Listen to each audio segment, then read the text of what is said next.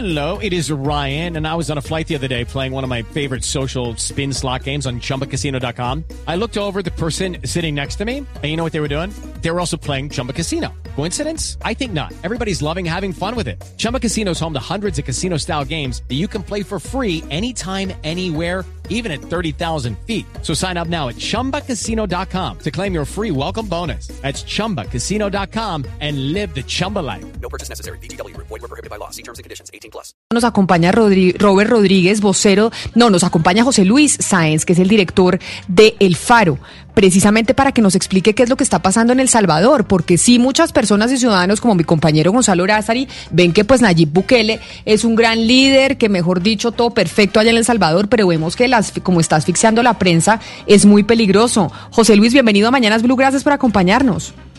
Hola, ¿qué tal? Al contrario, gracias por la invitación.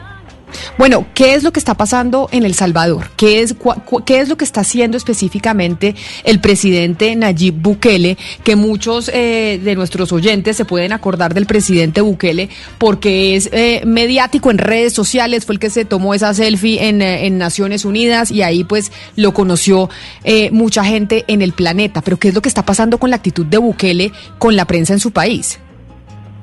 Bueno, Bukele era una gran esperanza para mucha, para buena parte de la población, ¿no? Tuvo una enorme victoria electoral hace solo un año, eh, derrotando a los partidos tradicionales, sobre todo con un discurso de lucha contra la corrupción, de transparencia, eh, digamos, de, valores eh, democráticos y de acabar como con los partidos tradicionales.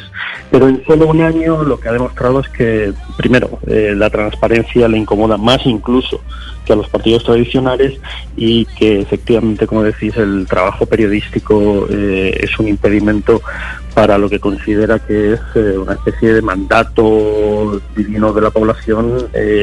Cree que su respaldo, el respaldo de popularidad que tiene, le permite eh, no dar explicaciones. No ha dado ni una sola entrevista a un medio, eh, a un medio impreso o, un medio independiente fuera de, de- de alguna comparecencia en canales de televisión eh, controlados por, el gobierno en, todo este año y utiliza las conferencias de prensa para confrontar, únicamente para confrontar. Y para, además ha conformado toda una red de ataque de eh, llamada a difamar a cualquier voz crítica, medios de comunicación o cualquier actor social, incluida incluso la Universidad Centroamericana, la UCA, la, conocidísima UCA de Yacuría, que es eh, un, espacio de reflexión crítica en el país desde hace décadas.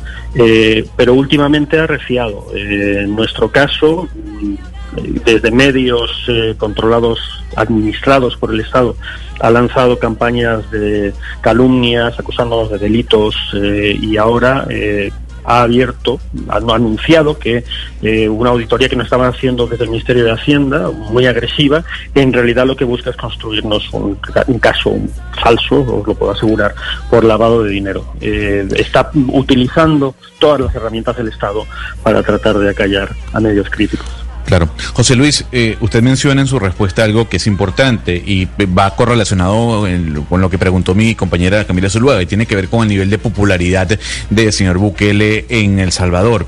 Eh, a pesar de estos ataques a la prensa, ¿por qué cree que la gente aún sigue respaldando a Bukele en su forma de actuar, no solo con los medios y además señalable, sino con los políticos de oposición? Con los políticos de oposición y con todas las instituciones. Ha desacatado órdenes de la Corte Suprema, eh, como ya sabéis, en febrero entró con militares en el Congreso, pero eh, la, mayoría de la población todavía le respalda. Yo creo que por dos razones. La principal es porque es muy difícil deshacerse de la esperanza. Es decir, eh, después de, eh, de las tres décadas que han pasado desde la firma de los acuerdos, casi tres décadas desde la firma de los acuerdos de paz, eh, los salvadoreños todavía sentimos que, que- que tiene que llegar un momento, ¿no? Y en estos momentos la apuesta es Nayib Bukele eh, y, lo segundo es que no hay alternativas, no hay otros liderazgos políticos. Los partidos tradicionales no se han renovado, siguen con, con líderes muy cuestionados y no, no han condenado ni han rectificado las prácticas de corrupción, no se han desli- de- de- desligado de las prácticas de corrupción que nosotros mismos denunciamos en los gobiernos anteriores y en estos momentos eh, Nayib Bukele prácticamente no tiene oposición con lo cual eh, su dominio además de la conversación en el país es, es, muy fuerte. Un ejemplo es que el anuncio de esta investigación por lavado de dinero contra el Faro lo hizo en una cadena nacional, es decir, eh, en un momento en el que todos los canales de televisión y todas las emisoras de radio del país por ley estaban enlazadas él utilizó esa, eso que normalmente, como sabéis, se utiliza en teoría para dar grandes anuncios de interés público a la nación, para atacar a medios de comunicación, como decíais, a colegas de Factum, de Gato Encerrado, de otros, de otros medios, y principalmente para satanizar el trabajo que hace el Faro, para llamarnos mentirosos porque hemos revelado una investigación de este gobierno con la Mara Salvatrucha, como hemos hecho con gobiernos anteriores eh, con anterioridad, y eh, para tratar de manchar nuestra imagen asociándonos a un delito tan grave como el lavado de dinero. Sí, no solamente la estigmatización, porque recordemos que Bukele también se burló de la periodista Julia Gabarrete de Gato Encerrado en, en una rueda de prensa, la ridiculizó eh, delante de todo el mundo. Director Sanz, eh, quisiera que nos concentráramos un poco en esa investigación que eh, usted comenta en relación con Mara Salvatrucha. ¿Cuáles son esas investigaciones o esos trabajos que han incomodado tanto a Nayib Bukele? Eh, Bukele ha, reaccionado con muchísima violencia en, espacios públicos, en sus cuentas de Twitter, que son que ha convertido como en el gran canal de comunicación oficial, emite decretos, da órdenes a ministros a través de Twitter. Eh, lo ha utilizado también para reaccionar con muchísima violencia ante cualquier crítica, por pequeña que fuera, ya desde que tomó posesión. el año pasado eh, cuando se les añadió el incumplimiento de algunos plazos y de algunas promesas eh, iniciales, eh, ya reaccionó con mucha violencia. Pero eso ha ido aumentando, eh, reaccionó con mucha violencia, con mucha agresividad en los meses de julio y agosto al hecho de que múltiples medios hemos revelado casos de corrupción eh, en el manejo de fondos de la pandemia. Estamos hablando, ojo, de cosas tan descaradas como el hecho de que se concedan contratos a familiares del ministro de Salud o a funcionarios del mismo gobierno. Ese tipo de sospechas de corrupción, eh, ha reaccionado de nuevo cuestionando y, lanzando mensajes muy agresivos contra, contra la mayoría de medios que han hecho, que hemos hecho estas investigaciones. Y en nuestro caso nosotros estamos especializados desde hace más de una década en eh, la cobertura de la violencia en El Salvador y en Centroamérica en 2012 revelamos una negociación secreta del, del, entonces gobierno de Mauricio Funes con las pandillas y en este caso con documentos oficiales hemos revelado que desde hace un año se está negociando de nuevo con la Mara Salvatrucha para bajar los homicidios a cambio de apoyo electoral. Señor Sáenz, eh, pues lamentándole mucho todo lo que está sucediendo, eh, quisiera volver sobre el tema de las causas y no que cree usted, no considera usted que eh, la narrativa es otra de las causas de todo lo que están padeciendo ustedes allá en El Salvador? Y se lo digo porque básicamente esto no es nuevo y obedece a una narrativa reciente. Recordar usted, por ejemplo, el caso del Ecuador con Rafael Correa en el gobierno, en donde él afirmaba que el fin justificaba los medios y el fin precisamente era ese discurso de la igualdad, de la reivindicación histórica, etcétera, etcétera, y que por tanto podía él cerrar, como en efecto lo hizo el periódico hoy de Quito o el de los Pérez, la familia Pérez en Guayaquil, entre otras cosas aduciendo que pertenecían a unos oligarcas y a unos grupos familiares oligárquicos. Eh, ¿No cree que la narrativa pesa muchísimo en todo lo que está haciendo este señor Bukele allá en El Salvador?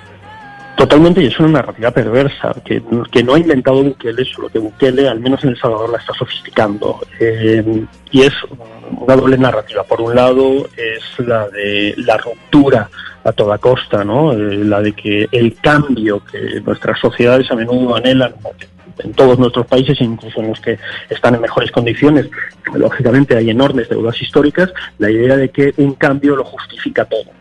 Y además, si tienes el control narrativo, si tienes el control del discurso, si tienes el control de los medios, eh, eso te termina de consolidar tu poder. Y lo segundo es un problema de fondo, y es que eh, a menudo tenemos en, el liderazgo político a personas que no son demócratas. Es decir, que, el, que para los que la democracia es, una, es, es un medio, pero no es un principio.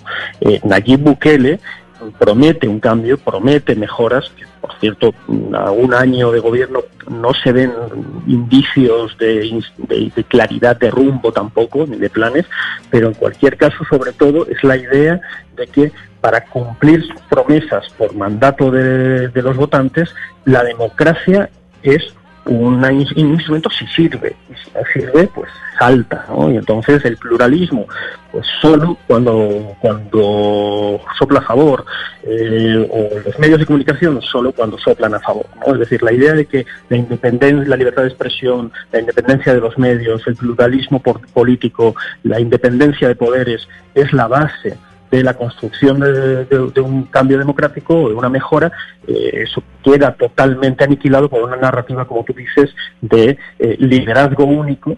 Eh, en la que todo todo sale sobrando. Y en, estos momentos lo que tenemos es efectivamente una, un retroceso y unos rasgos autoritarios muy, muy, muy fuertes, insisto, a, solo un año de gobierno Nayib Bukele. Tiene por delante todavía cuatro años de mandato.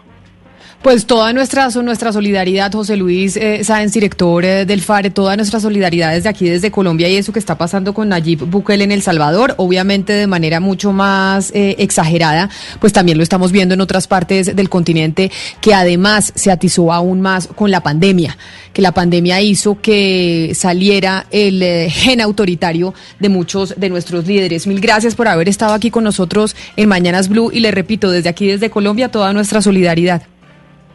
Muchísimas gracias. Un saludo. Temple University is ranked among the top 50 public universities in the U.S. Through hands-on learning opportunities and world-class faculty, Temple students are prepared to soar in their careers. Schedule a campus tour today at admissions.temple.edu/visit.